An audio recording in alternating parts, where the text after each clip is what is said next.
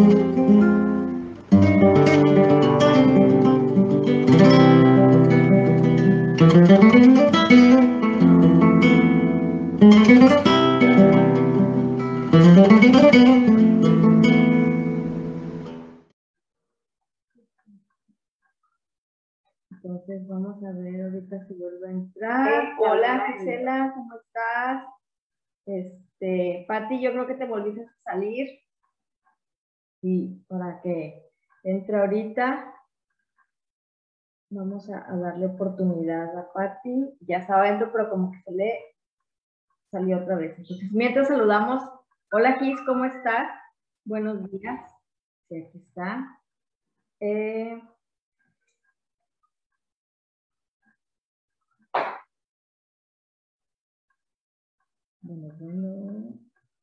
Hola, Pati.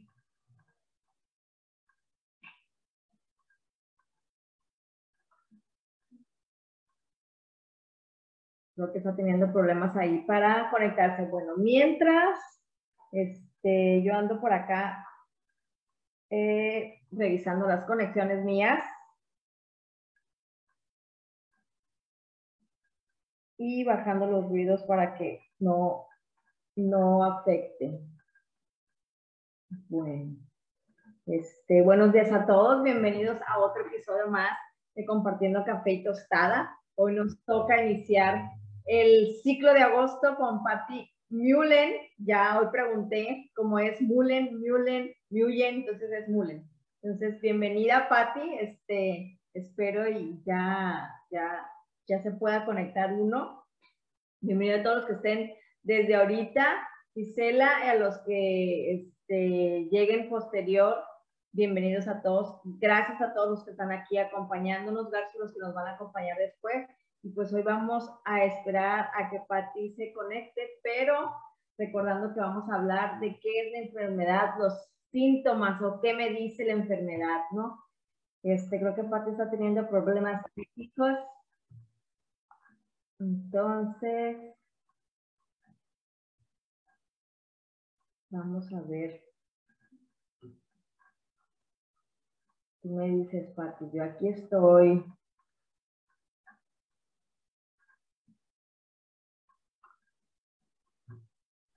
Entonces, listo. A ver, acá estamos de nuevo.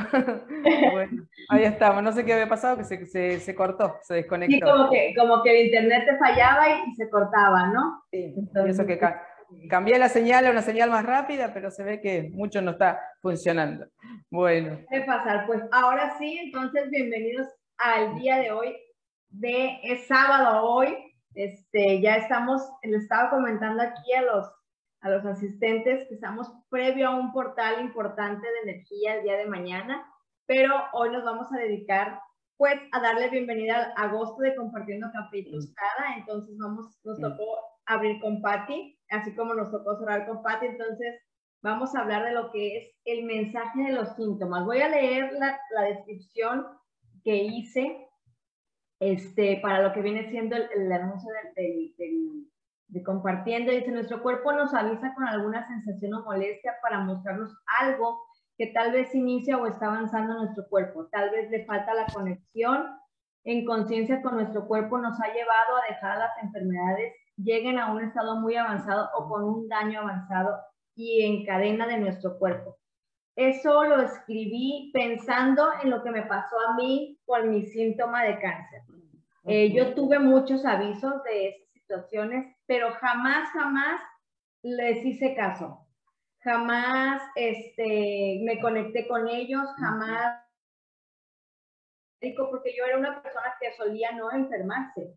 realmente yo no me enfermaba, pasaban, yo podía estar años sin enfermarme, desde muy pequeña siempre he sido como que muy sana, ¿no? Entonces, cuando me sucedía algo, asumía que era por X causas, pero jamás conectaba con, con la situación. Entonces, en algún momento, si yo analizo, tuve avisos, ¿no? Entonces, pude haber prevenido tal vez, a lo mejor, que no llegara a ser casi una etapa 4, porque el mío era casi una etapa 4. Entonces, pero ¿qué pasa? Como que no nos conectamos. Yo sentí y he aprendido en más en este tiempo que estoy eh, con todas las terapias, que no tenía una conciencia física de mi cuerpo, ni siquiera de mis síntomas. Si te, si te dolía una muela, solemos esperarnos hasta que ya de plano eh, la muela nos está lastimando y no podemos dormir. Si la cabeza nos duele, hemos, hemos dejado a veces que la cabeza nos duela por horas. Este, si nos duele alguna, algo en nuestro, en nuestro cuerpo o tenemos simplemente estreñimiento, no vamos más allá de, de, de, ah, ahorita se me quita. Y el típico, pues te tomas una pastilla para generar, para mí el medicarse es silenciar al cuerpo, para mí. Yo siempre, y siempre lo he sentido así y no soy muy de, medicamentos. Este, eh, comprendí esa parte, pero aún así no me conectaba. Entonces, tú, tú me puedes decir el mensaje de los síntomas. ¿Qué mensajes nos dan los síntomas? ¿Y cuáles son síntomas que realmente podemos decir, ay, auxilio, porque ahora tenemos, desgraciadamente, estamos tan llenos de, de, de mercadotecnia, doctor Google, y nos duele algo y ya te sale toda la lista de, de, enfermedades y ya dices, auxilio, ya no voy a morir, ¿no? Entonces, Patti, platícanos qué es el mensaje del síntoma o cómo lo definimos. Claro, cuando, cuando nosotros este, hablábamos fuera de, fuera de la entrevista, ¿no? del enfoque de esta conversación de hoy, de este encuentro, era un poco poder entender, como poder lograr transmitir a, nuestros, este, a los que nos acompañan eh, una comprensión diferente de los síntomas, ¿no? entendiendo que por supuesto que hay un mensaje o muchos mensajes debajo de un síntoma, pero básicamente, Viole, el mensaje que hay detrás de un síntoma es un mensaje que me trae si yo puedo tener esta conciencia o realmente tengo ganas de entender qué me está diciendo el síntoma a mí, porque claramente el cuerpo, a ver, no tiene una iniciativa, el cuerpo no hace nada por sí solo, de la nada, si no hay algo que resolver en cuanto a una situación de estrés, ¿no? Entonces, ¿cuál es la, idea o la intención? que podamos entender eh, que nosotros estamos detrás del síntoma, que hay emociones que están detrás del síntoma, que hay experiencias de nuestra vida que están detrás del síntoma. O sea que el síntoma es el resultado de un proceso emocional, de una vivencia de estrés que nosotros hemos atravesado y a la cual, Viole, no hemos encontrado de manera operativa una resolución. Porque vos pensás que, acá vos hablaste recién de eh, bueno, eh, cuándo era que nosotros corríamos un cierto riesgo, cuándo no. Bueno, hay síntomas que son síntomas leves, que uno quizás tomando conciencia, muchas veces el síntoma desaparece, ¿no? A veces a una persona le duele el estómago y cuando quizás desde esta mirada tan interesante de la descodificación biológica uno logra asociar, bueno, ¿con qué tenía que ver esto? ¿no? Cuando uno tiene esto ya incorporado como en su vida, como una forma de, autoanalizarse, ¿no? Bueno, me pasa esto, ¿qué situación viví ayer, hoy, eh, que me generó estrés y que no pude digerir, aceptar, asimilar? Bueno, cuando una vez toma conciencia de esto, muchas veces el síntoma desaparece al ratito, ¿no? Porque es como que uno encontró el para qué de esto, o encontró también la lógica que tiene el proceso. Ha habido un estímulo y ha habido una respuesta. Nosotros tenemos que plantear las enfermedades en estos términos porque la biología funciona en estos términos, ¿no? Funciona en términos permanentes de estímulo y respuesta con el entorno. Entonces, para que nosotros tengamos un síntoma o una enfermedad como una respuesta, como un resultado, tiene que haber habido un estímulo, ¿no es cierto? Eh, eh, la biología funciona así permanentemente y, y, claramente nosotros lo podemos ver en nuestro cuerpo, no sé, voy caminando por la calle y me encuentro un perro que me viene a atacar. Bueno, hay un estímulo del exterior que a mí me genera inmediatamente una respuesta neuroquímica en mi cuerpo. Si yo en ese momento me hiciera un análisis de sangre, bueno, tengo la adrenalina y el cortisol por las nubes y tengo una taquicardia y no estoy enferma, simplemente hay una respuesta a un estímulo que vino del exterior. Entonces, cuando nosotros tenemos un síntoma o una enfermedad que claramente ha aparecido, es porque venimos atravesando, Viole, sin ninguna duda, un proceso emocional donde hay algo que no hemos podido resolver, que no le encontramos una solución. Y también, esto que vos dijiste al principio en el planteo de la charla, es muy importante. El no registro o la no escucha de las señales de malestar o incoherencia que nosotros vamos sintiendo en la exposición ante ciertas situaciones. Porque todos sabemos cuándo nos sentimos mal, ¿no? O cuándo una situación no está en coherencia con nosotros, o cuando estamos en un vínculo que nos genera dolor, desvalorización, malestar, impotencia o la situación que sea.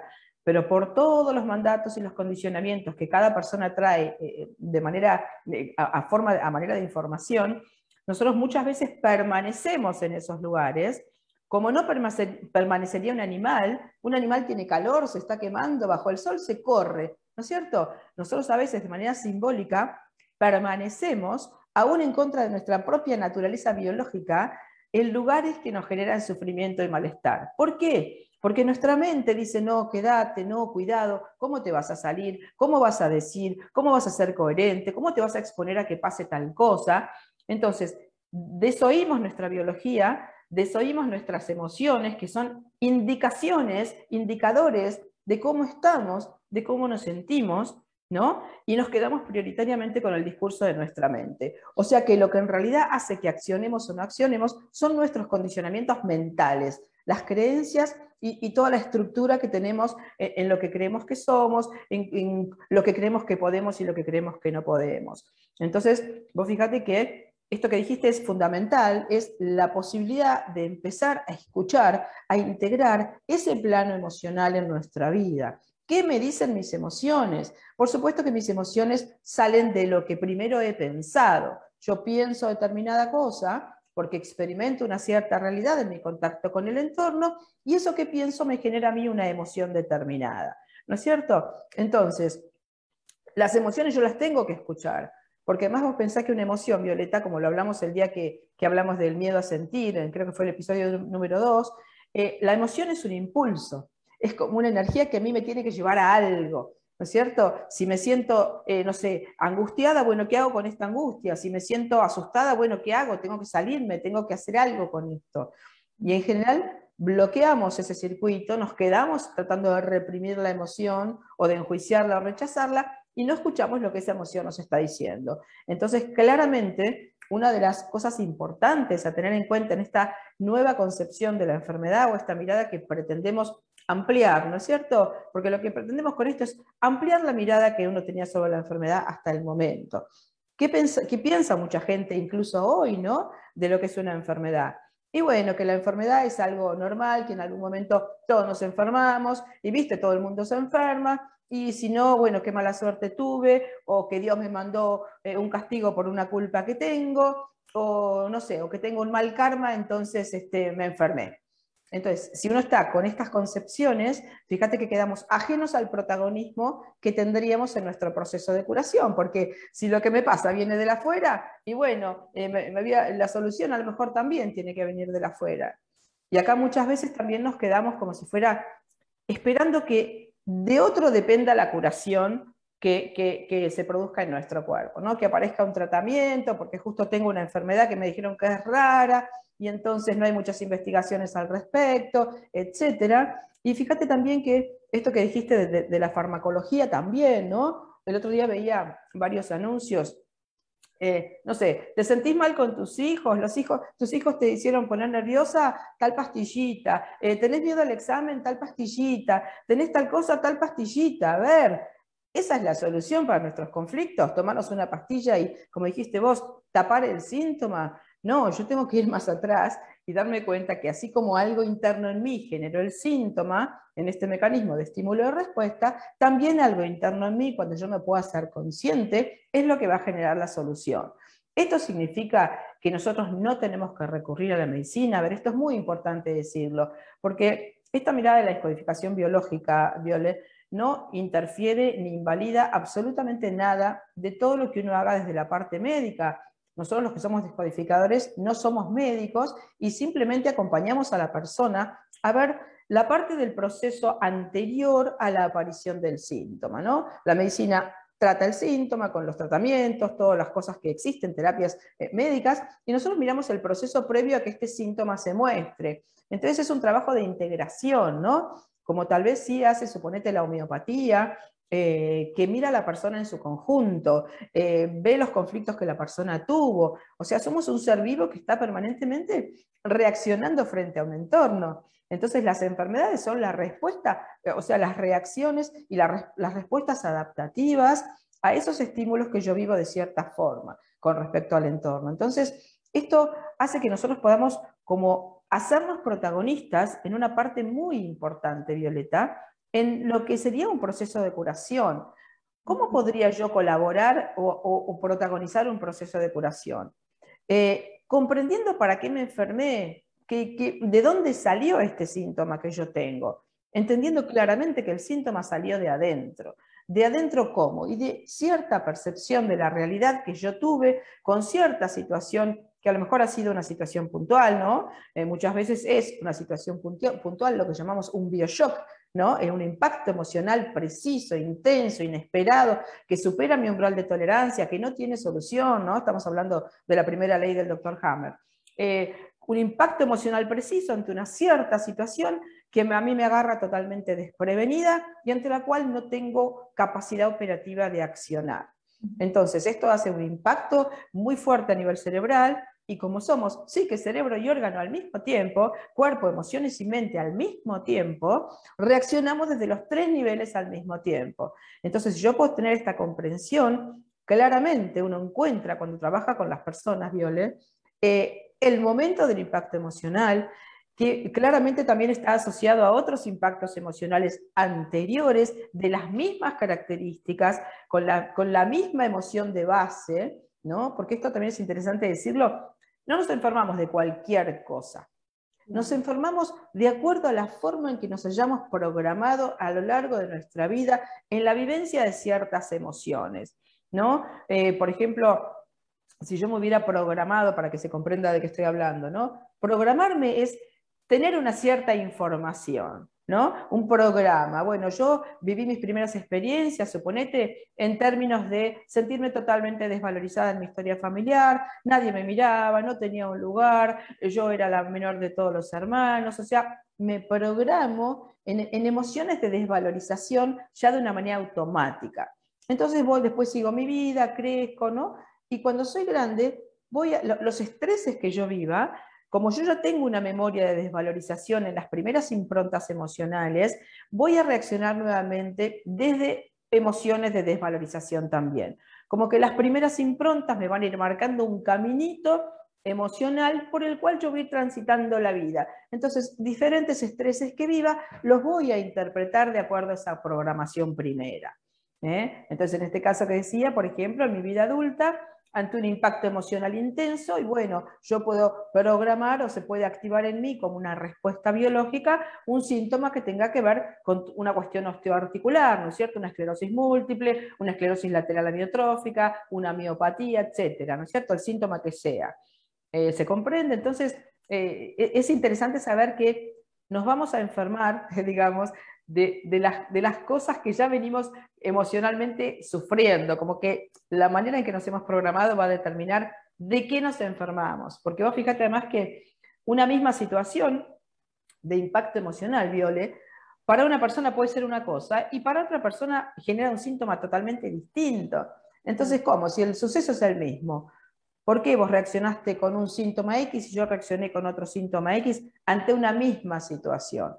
Porque acá juega muchísimo la historia familiar y la programación de cada uno, ¿no? En, el síntoma que aparezca en nuestro cuerpo. Entonces, claramente lo que, lo que intentamos transmitir hoy, Viole, es que la enfermedad la genera nuestro cerebro y en términos de, de, la descodificación biológica sería como un programa de adaptación biológica con un sentido biológico preciso, que sería con un para qué en lenguaje vulgar, y siempre el para qué del síntoma, Viole, es cubrir una necesidad que yo no estoy pudiendo cubrir desde mi parte operativa y consciente. El síntoma aparece cuando mi estrés frente a cierta situación supera lo que llamamos un umbral de tolerancia, ¿no? Mientras nosotros el estrés que vivimos lo podemos gestionar, encontramos qué hacer, le buscamos una solución, eh, el estrés ahí baja y el cerebro no activa respuesta. Ahora, cuando el estrés que nosotros vivimos supera el umbral de tolerancia y empieza a estar en juego mi energía vital, mi atención, em, no puedo comer, no puedo dormir, estoy distraída, ya para la biología, para el inconsciente biológico, yo estoy en peligro. ¿no? Fíjate en la naturaleza, un, ciervito que está asustado está en peligro. Un animal distraído se lo comió el animal que estaba al lado. Entonces, la, distracción y el gasto de energía vital son dos elementos fundamentales que nos ponen en peligro para el inconsciente biológico. Entonces, cuando nos encontramos en alguna de esas situaciones, nuestro cerebro activa lo que llamamos un programa de supervivencia. La enfermedad sería ese programa de supervivencia. Ya decía, eh, Carl Gustav Jung decía que la enfermedad, lo hemos dicho en algún programa, es el esfuerzo que hace la naturaleza por curar al hombre. Entonces, este es un punto también central, porque si nosotros partimos de la base de que nuestro cerebro está actuando por nosotros, cubriendo una necesidad que nosotros no estamos cubriendo, si yo puedo identificar con ayuda del terapeuta cuál es la necesidad que está cubriendo este síntoma, y yo conscientemente la puedo empezar a cubrir, el estrés hace esto. Y si el estrés hace esto y va por debajo de mi umbral de tolerancia, normalmente el cerebro dispara lo que se llama la fase de reparación o fase de curación de la enfermedad. ¿Te das cuenta? Entonces, la conciencia sobre mi proceso es fundamental. Porque si yo me quedo con que, ay, esta enfermedad me cayó, viste, porque a todo el mundo le pasa, yo no hago nada, no hago un trabajo terapéutico, no me miro a mí misma, no indago a ver por qué me enfermé, dónde está el estrés que viví, con quién lo tuve, qué necesidad no cubierta tengo acá. ¿no? Entendiendo que el cuerpo no hace nada si no hay una necesidad de hacerlo, si no hay una necesidad de bajar un estrés importante. ¿no? Bueno, voy a leer aquí eh, y mandar saludos. Rosario, la doctora Rosario, Jorge, amigo de México. Gisela nos comenta, lamentablemente quienes no conocen estas dinámicas de por y para qué nos enfermamos no saben que ante un síntoma, estrés, enfermedad puede prevenir un mal mayor y mm, un avance de la enfermedad y al fin una comprensión y la cura.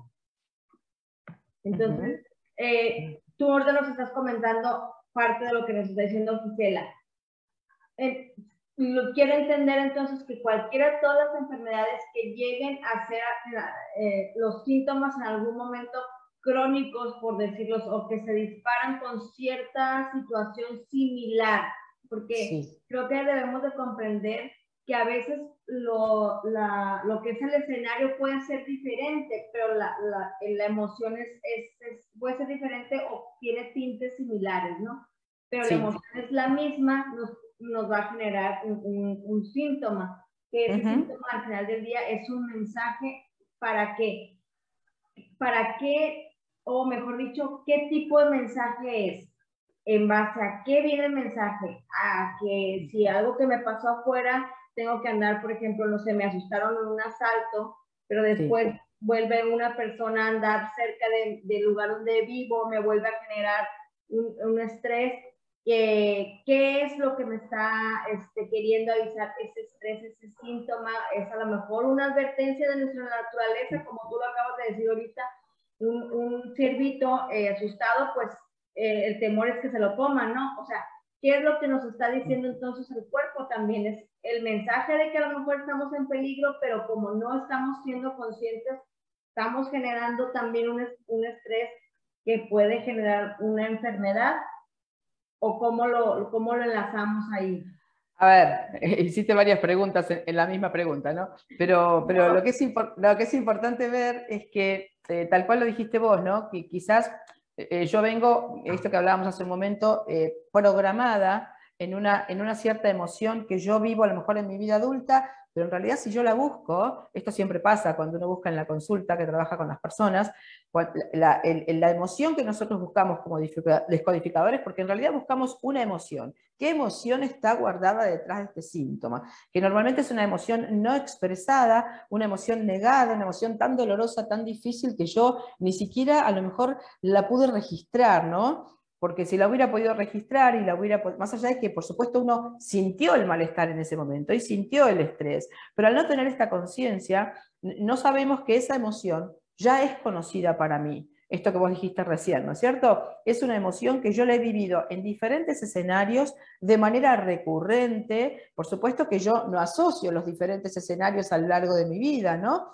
Pero, pero esto que decíamos recién, que como uno se ha programado en la infancia, así va a vivir emocionalmente, es lo que llamamos en descodificación la, invariante biológica. ¿Qué va a ser la invariante biológica? Va a ser una emoción que yo voy a vivir muchas veces en mi vida, de acuerdo a cómo vengo programada, en distintos escenarios, con distintos actores, en diferente tiempo cronológico, pero la emoción de base, si yo la busco, va a ser casi siempre la misma como decíamos, la desvalorización, la sensación de sentirme fuera, eh, no sé, la invasión de un territorio, que alguien me está invadiendo y todo el tiempo me encuentro con personas que me avasallan, que, no me respetan, que, que no escuchan mi palabra. Entonces, lo interesante de esto es que la persona pueda ver que no es la primera vez que siente esta emoción. Por eso nosotros hablamos también en descodificación biológica de eventos programantes y eventos desencadenantes ¿no? en, la historia de la persona. El, evento desencadenante está siempre mucho más cerca del síntoma, de la aparición del síntoma en tiempo reciente, y los eventos programantes están posiblemente en la infancia. Entonces, respondiendo un poco a tu pregunta, ¿cuál es el mensaje que está acá? ¿A dónde nos lleva, por ejemplo, hoy descubrir que la, la, enfermedad que yo tengo por ejemplo, tiene que ver con una emoción X. Bueno, a ver, esta emoción X, si fuera, por ejemplo, no sé, eh, la, sensación de separación, de estar separada de algo si yo tuviera un problema de piel, por ejemplo, ¿no? Eh, la sensación de estar separada de algo que yo, que, yo que yo necesito de manera vital, algo que es importante, porque para que haya un síntoma viole, tiene que haber algo vital en juego no es un detalle, no es que un deseo, no, no, tiene que haber una necesidad profunda que yo no estoy pudiendo cumplir. Entonces, si yo tuviera, en este caso, por ejemplo, una patología de piel y, sé que la emoción de, que está por debajo, la emoción de base, es la sensación de sentirme separada de algo vital para mí, es fundamental ir a buscar en la historia a dónde se programó esa eh, sensación de separación. Indudablemente siempre la encontramos en nuestra infancia, porque es ahí donde nos hemos programado. Y esto es tan interesante en la consulta, porque la persona comprende que la emoción que estoy sintiendo hoy acá con este actor, que puede ser mi pareja, ¿no? o una persona muy querida, estuvo acá también y que yo estoy sintiendo que hay un hilo invisible que une estas dos emociones, exactamente las mismas son. ¿no? Entonces, normalmente también tenemos que saber esto, ¿no? ampliando un poquito más, y es que si yo vuelvo a vivir en una vida adulta y en un entorno X una cierta emoción que me genera una desestabilización, es porque yo la tengo de la historia anterior, de mi historia vieja, vamos a decir así, sin gestionar, sin resolver, que el dolor que yo tengo de separación de mi infancia se me vuelve a mostrar hoy en mi vida adulta en otro vínculo. ¿Para qué? Desde los principios del inconsciente es para que yo la pueda volver a, sentir, para ver si ahora la puedo reciclar. Lo que suele suceder es que asociamos, Viole, esta emoción a esta persona que está hoy en mi entorno. Y yo no sé que el inconsciente me está recordando la situación vieja con esto que me está haciendo sentir ahora. Entonces, si lo vemos en estos términos, eh, el evento desencadenante, por ejemplo, está acá, cuando mi pareja me dijo me voy, pero en realidad la primera, eh, la primera fragmentación y la primera, el primer quiebre en una sensación de que alguien importante me dejaba, a lo mejor estuvo cuando mi papá se fue cuando yo tenía tres años. ¿no? Entonces, entonces eh, el mensaje que nos trae el síntoma es que hay algo pendiente de solución. Hay algo emocionalmente que a mí me está generando un estrés y que está sin ser mirado, sin ser gestionado, y, me gusta muchísimo esta frase que en algún otro encuentro la dije, de, Christian Fletcher, ¿no? Un, gran descodificador, el, creador de la descodificación biológica original, que él dice, la paz que tanto buscas está detrás de la emoción que tanto evitas. ¿no? En general, ¿por qué no queremos entrar en las emociones? Porque duelen, porque nos hacen recordar a situaciones donde no tuvimos recursos para protegernos, para defendernos, para gestionar lo que nos pasaba. Entonces sucede también que muchas veces estamos actuando como de manera infantil, desde, infantil me refiero a desde las percepciones infantiles, en nuestro entorno adulto. porque estamos como trayendo esa información del pasado al presente todo el tiempo sin saberlo. Y quizás hoy yo en mi presente, seguramente al haber crecido y haber madurado, tengo en realidad muchísimos más recursos y muchísimas más habilidades o capacidades de acción que las que yo tenía cuando tuve tres años, obviamente, porque he crecido, he madurado, he evolucionado, ¿no? Por lo menos en una, en una medida eh, aceptable, ¿no? pero a veces nos quedamos como tan pegados al dolor de la emoción vieja que se me está mostrando en el presente, que yo reacciono en el presente desde mis eh, carencias de recursos viejos. ¿Se entiende lo que estoy diciendo? Sí, sí, sí. Eh, voy a eh, comentar aquí la doctora, hola Noni, la doctora Rosario, dice, puedo entender que la enfermedad es la representación en nuestro cuerpo de algo que pasó, los filtros emocionales sin, sin llegar a resolverse en ellos.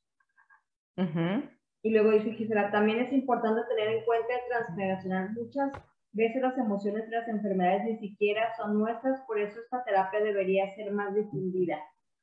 E, ese es un punto importante también. Eh, por ejemplo, en un cáncer te preguntan si, si en tu familia existe un, este, un antecedente de cáncer, pero el mismo oncólogo también me dijo que el cáncer no es heredado. Entonces, ahí entra una, quiero hacer una pregunta, a base de lo que acabas de decir. Y, por ejemplo, cuando el escenario no tiene nada que ver con, con una memoria de nosotros de crianza, que a lo mejor tenemos una vida que pudiera ser normal, que todo está bien, pero aún así desarrollamos una enfermedad este, ahí que, o sea, el cuerpo automáticamente se enferma porque nosotros no hemos sacado esa enfermedad y él necesita sacarla. A ver, es, es, como, es como muy raro, Viole, que nosotros casi, yo diría, no quiero ser, eh, generalizar tanto, pero es prácticamente imposible, Viole, que nosotros no volvamos a vivir los conflictos que tenemos sin resolver. Es, como, salvo que uno haya hecho un trabajo terapéutico muy importante, muy profundo, haya sanado su herida emocional infantil, etc., los escenarios que nos vamos a encontrar, si no lo hemos trabajado, no van a ser tan diferentes a los escenarios que tuvimos en nuestra infancia. Y nos vamos a volver a encontrar de manera recurrente casi con los mismos conflictos, ¿no? Entonces, eh, a ver, esta cuestión que también dijiste de, la cuestión hereditaria del cáncer y esto, a ver, sí, desde la medicina prácticamente una de las primeras cosas que te preguntan, eh, ¿qué antecedentes familiares tiene usted? Entonces, si yo tengo justo una tía que murió de cáncer de colon, mi mamá que murió de cáncer de mama y mi abuela que se murió de un cáncer de hígado, yo ya me programo ante esta pregunta, más allá de que por supuesto sea, sea un dato importante para la medicina de recabar, esto programa a la persona que está escuchando, al paciente, en una sensación de que si acá hubo esto, esto y yo, y yo voy por el mismo camino, ¿no? por eso es tan importante eh, cómo quizás desde la medicina se, mm, digamos, se emiten los mensajes al paciente, ¿no? Porque mm, a veces es, eh, la persona cree ciegamente lo que el médico le va a decir. El médico es el que sabe, el médico es el que estudió, el que conoce del tema. Entonces, cómo el médico me diga a mí algo va a determinar absolutamente, o en una parte por lo menos muy importante, cuando la persona no está muy consciente de sí misma, lo que vaya a pasar después. Porque el inconsciente es obediente y es inocente. Entonces, si yo creo que acá yo voy a tener un cáncer porque mi abuela, mi tía y mi mamá lo tuvieron, y posiblemente mi respuesta biológica sea esta. Pero acá entra a jugar también otra cuestión, Violeta, que es, a ver, hoy se habla mucho de lo, genético y de lo epigenético, ¿no? de la epigenética, de la cual habla muchísimo Bruce Lipton, el doctor Bruce Lipton. Bueno, eh, nosotros miramos más la parte epigenética que la parte genética, que es más una parte científica, más reservada, digamos, o de la que se ocupa la medicina. La epigenética sería todo lo que está alrededor de lo genético y que genera o modula, en palabras de Bruce Lipton, modula nuestros genes. La epigenética es todo el entorno emocional, todo el contexto que está alrededor de una cierta información genética que yo traigo como herencia lógica, biológica de mi familia. Esto significa que yo toda la información que traigo genéticamente la voy a mostrar, se va a expresar en mi biología? No, porque de hecho hay personas que han tenido cáncer y los hijos no tienen cáncer. Entonces, no es que la enfermedad es genética y que yo la voy a tener sí o sí acá juega también esta cuestión de que, primero de las creencias, como te decía, y después también de que muchas veces e, en estos hilos invisibles y lealtades inconscientes, hablando un poco desde el lenguaje de las constelaciones familiares, desde lo que son las lealtades inconscientes, si yo he visto de manera absolutamente inconsciente que en esta familia el estrés se procesa a través de un cáncer, una forma inconsciente, es muy sutil esto, ¿no? De pertenencia a este sistema, puede ser que yo tenga un cáncer como vos, papá, incluso si con ese papá no tuve ningún tipo de vínculo amoroso. Puede llegar a ser una forma de conexión en un hilo no saludable de pertenencia a ese clan, procesar el estrés de la misma forma que lo, procesaron todos. Recuerdo una familia, por ejemplo, donde la abuela había tenido intento de suicidio, la madre también, la nieta también. ¿Esto qué significa? ¿Que hay un gen, ¿no? ¿Es genético el suicidio? No, se está imitando un comportamiento, una forma de gestionar el estrés, ¿no es cierto? Entonces, bueno, hay muchísimas variables que intervienen en esto, Viole, pero, pero es muy importante toda esta información epigenética, ¿no? O sea, que, está constituida por las emociones, las historias familiares, la forma de interpretar la realidad, las creencias que nosotros tenemos sobre las cosas, ¿no? Entonces, Bruce Lipton dice que toda esa información epigenética modula, modifica, activa o no activa la información genética que nosotros traemos, ¿no? A mí, no sé si te enteraste, no sé si alguien se enteró, me, me llamó mucho la atención cuando Angelina Jolie se, eh, pues, ¿cómo se dice? Se sí. decide operarse las mamas, decide quitárselas porque su familia tenía una tendencia a, este, a generar cáncer de mama y ella se mutila, la, esa fue la palabra, se mutila y, y, se, y se corta, se mutila sus mamas y luego se pone implantes, ¿no? Sí. Cuando ella lo hizo, todo el mundo, no, que súper guau, qué mujerón, chalala, chalala, chalala.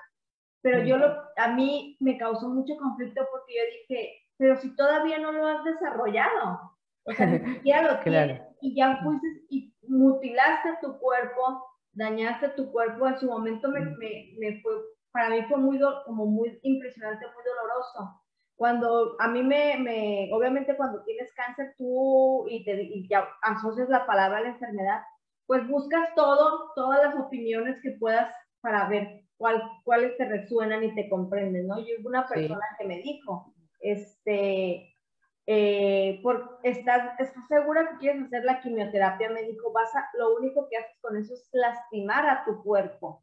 Entonces, se me vino, o sea, eh, se me vino esa situación del cómo eh, creo que también en nuestra inconsciencia o en no estar conscientes de nuestro cuerpo, no escucharlo, hemos llegado a esos grados de lastimarlo, a veces también un poco con, con, con la medicina, ¿no?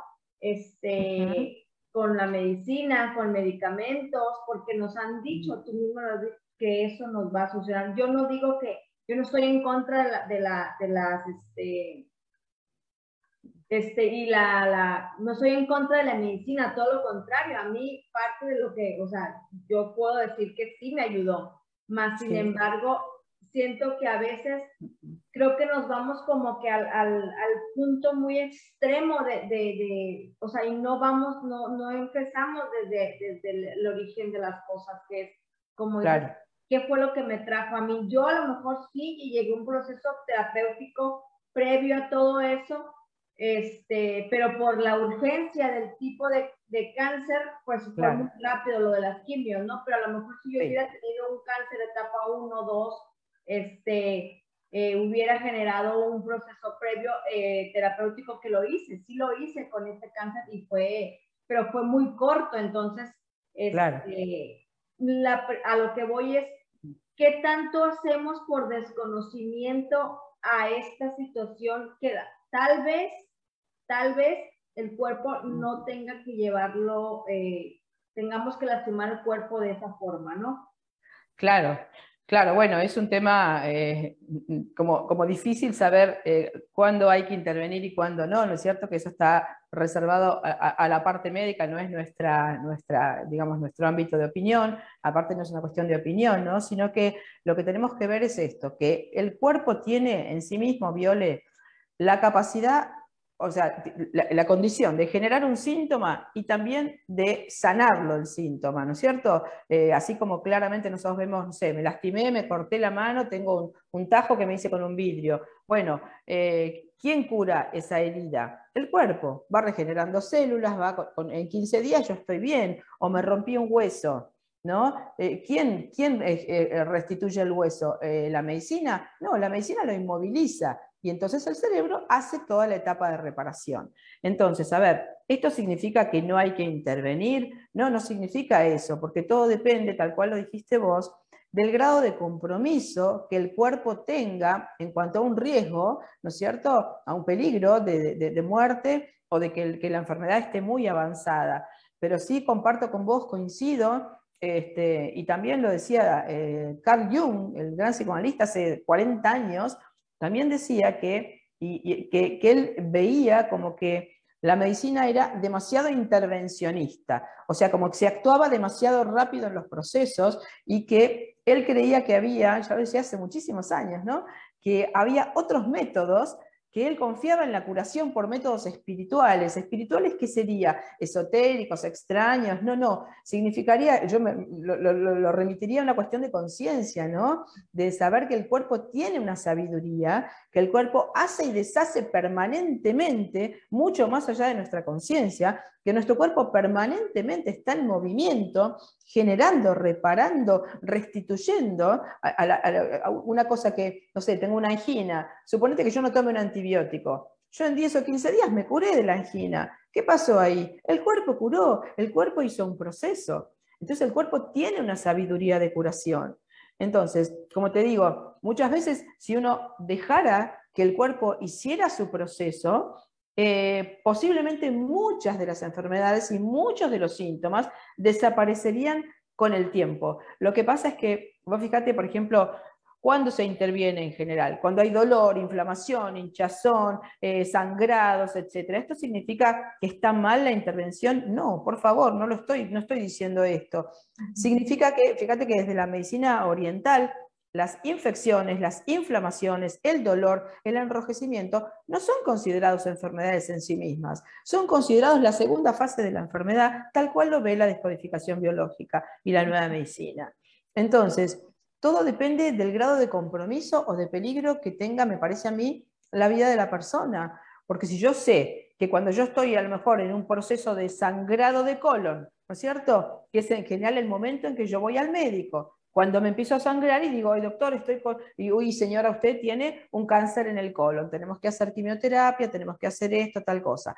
Para el cerebro, y siguiendo los principios de la nueva medicina biológica, de la nueva medicina germánica, perdón, eh, en ese momento, esa fase de sangrado es la fase de solución que el cerebro está generando, eh, digamos, está deshaciendo un tumor que hubo previamente al sangrado.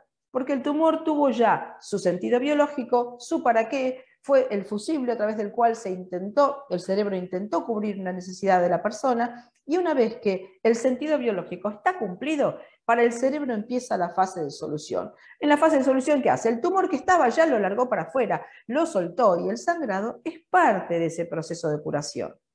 Pero por supuesto nosotros nos asustamos y desde la medicina convencional, que aún no se ha integrado o no se ha mirado esta parte, ¿qué está haciendo el cerebro? ¿Para qué está haciendo? Porque no podemos plantear, eh, Viole, la enfermedad en términos de error.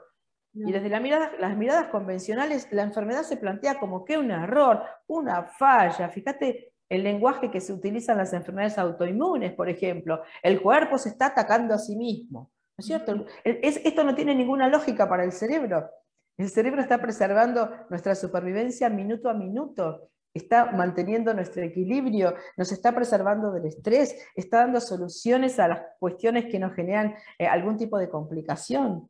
Entonces digo, hay, miradas o hay parámetros o hay eh, ideas que están establecidas como verdades y nuestro cuerpo tiene la capacidad de curación, porque el cuerpo lo tiene, y de hecho lo vemos, como te digo, con estos ejemplos tan simples, como una lastimadura, una angina o un hueso roto en un tiempo eso desapareció.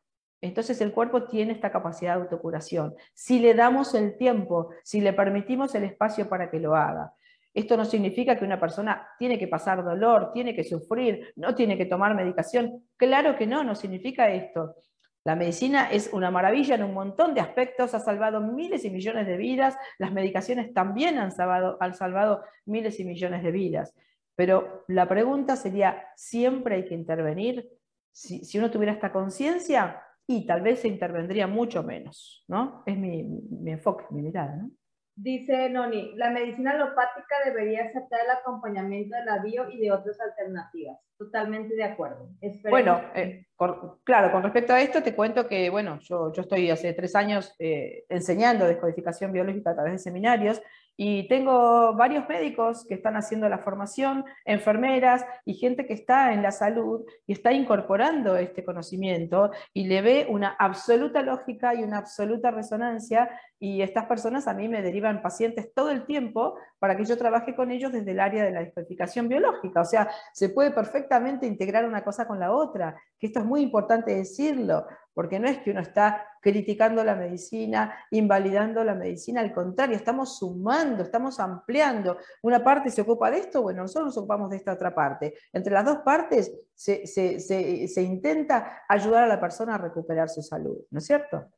Que son, somos diferentes, así como somos diferentes situaciones, formas, colores, sabores, también somos diferentes formas hasta para de curarnos. Yo estoy espero y me toque ver en esta vida que me tocó ver que los médicos eh, aprendan a trabajar en conjunto con la biodescodificación, con flores de Bach, con, la, con el servicio terapéutico y no que se vean separados los unos de los otros, sino unidos, ¿no? Dice Gisela, hace 2600 años Pitágoras usaba la música como método de sanación para devolver a la persona su orden original.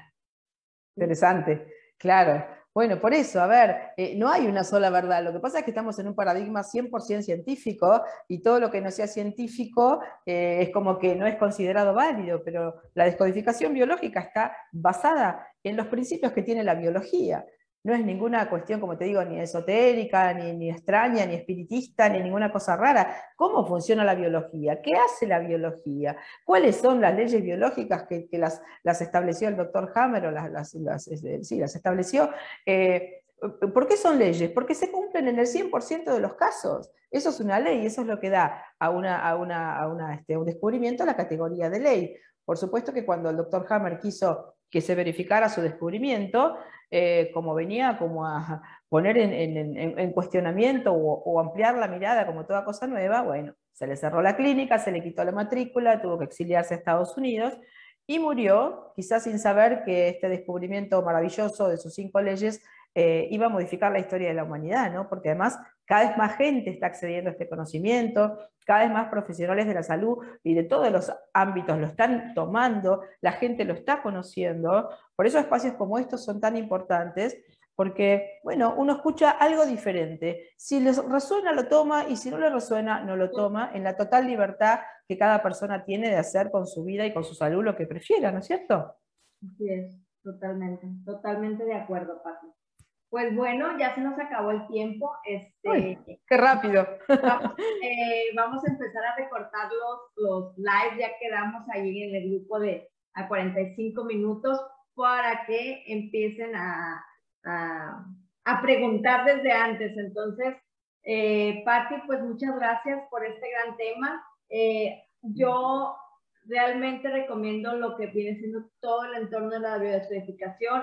Yo tuve que hacer un proceso rápido, como les comenté, eh, extremo porque ya estaba, pero curiosamente me resuena mucho lo que dice Patti porque no es la primera persona que me lo dijo. Cuando yo ya estaba en el momento de sangrado, otra persona la misma persona que me dijo lo de lastimar mi cuerpo, me dijo, es que tú ya estás en el proceso de soltar, me dijo, ya hiciste conciencia.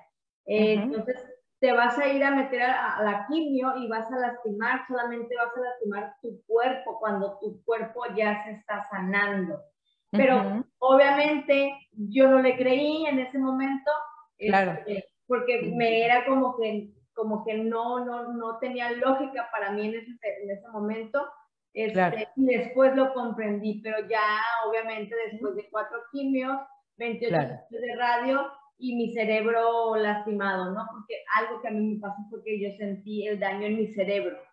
Este, era muy fuerte el daño en el cerebro, yo llegué, yo llegué a perder el, el habla, o sea, no, no podía hilar lo que viene siendo mis pensamientos con mi lenguaje, me era muy difícil y era lo, fue lo para mí no fue tanto el proceso de la quimio, fue el cómo perdí, el, la, o sea, mi pensamiento era tanto ser inteligente para quedar como estoy quedando, porque yo llegué a pensar que me iba a quedar así, que no iba a poder recuperarme eh, mi lenguaje. Entonces, este, son muchas cosas, este, parte de lo que nosotros le queremos platicar y, que resonar es justamente esto, ¿no? Que, que, con, que vayamos y veamos más allá de lo evidente, que no nada más dejemos que, este, que se nos diga un solo diagnóstico, tal vez buscar otras opciones alternativas es, es, es válido y es sano también para tu cuerpo y para tu, tu, tu mente, ¿no? Hacer conciencia de que claro eh, la medicina existe, es buena, sí, como dice Patti, pero hasta dónde, ¿no? Hasta dónde te puedes curar por ti mismo, hasta dónde te puedes curar por, por una situación previa. Entonces, yo, yo recomiendo, por ejemplo, yo, yo, yo he creado mi propio proceso terapéutico de curación, que es, voy, por un decir, a, una, con, con alguien que me lea mi carta, ya sé que, que tengo que trabajar, lo voy trabajando con los diferentes terapeutas. Si surge una enfermedad, una situación, claro que voy al médico, pero al mismo tiempo trabajo con la biodescodificación y la biodescodificación me va a llegar un momento que a lo mejor voy a dejar de ir al médico porque ya sané la, la situación del síntoma. Entonces, vamos evitando lastimar el cuerpo, vamos evitando este, generar. Gracias a Dios, yo he quedado, no les puedo decir que al 100 de lo que era la violeta de antes. Eh, obviamente hubo cambios y hay veces que, tengo secuelas. Una de ellas, por ejemplo, si ustedes notan que, que como que tardo en hilar las palabras, es justamente eso. Entonces, pareciera que no, pero la, la, la que era antes hablaba lo triple. ¿Cómo sería? ya se imaginan. Pues bueno, pues Pati, muchísimas gracias. Gracias por este super mega sábado contigo, me encanta. Gracias a todas las personas que nos acompañaron, Noni, Rosario, Corti, Gisela, este, quien por acá. Eh, son los únicos que, que, que, dejaron aquí comentarios. Gracias por las preguntas, gracias por las personas que etiquetaron para ver esto, gracias a los que estuvieron en el momento, gracias a los que vienen después. Y como siempre les pedimos, compartan para que esta información llegue a más y recuerden que estamos ya promoviendo nuestro evento para octubre 30 y 31. Ya el día de mañana van a salir todo lo que es los, los posts para lo que es el evento. Es un evento online presencial, digo online, perdón, en vivo, no lo vamos a hacer este, on demand, va a ser en vivo, entonces los invitamos, va a ser un evento que no va a estar súper saturado de tiempos, va a ser tranquilo, van vamos a tener tiempos para que la gente pueda descansar, hacer sus breaks, pero y tengan tiempo de hacer cosas, pero al mismo tiempo estén dedicados un, un fin de semana a encontrarnos con una nueva conciencia, a, ir hacia una nueva humanidad, a conocer más herramientas para poder generar un nuevo humano que esté conectado a sí mismo en conciencia y al todo, ¿no? Principalmente también a todo y a todos. Patti, pues muchas gracias por todo. Nos vemos. Recuérdales a toda la gente sus redes, sus redes sociales para las personas que te quieren seguir, las consultas, cómo las manejas, etcétera, etcétera. Bueno, sí, las consultas las hago con cualquier parte del mundo que tenga habla hispana. Este, así que en, las redes me pueden encontrar en Instagram, eh, y después en Facebook también, eh, Patricia Margarita Mullen, eh, ahí nos pueden encontrar. Así que bueno, gracias a vos Viole por este espacio, eh, que bueno, nada, creo que es, es muy importante para que mucha gente acceda a esta, a esta nueva conciencia, ¿no? A esta nueva información. Muchas gracias, a, vos.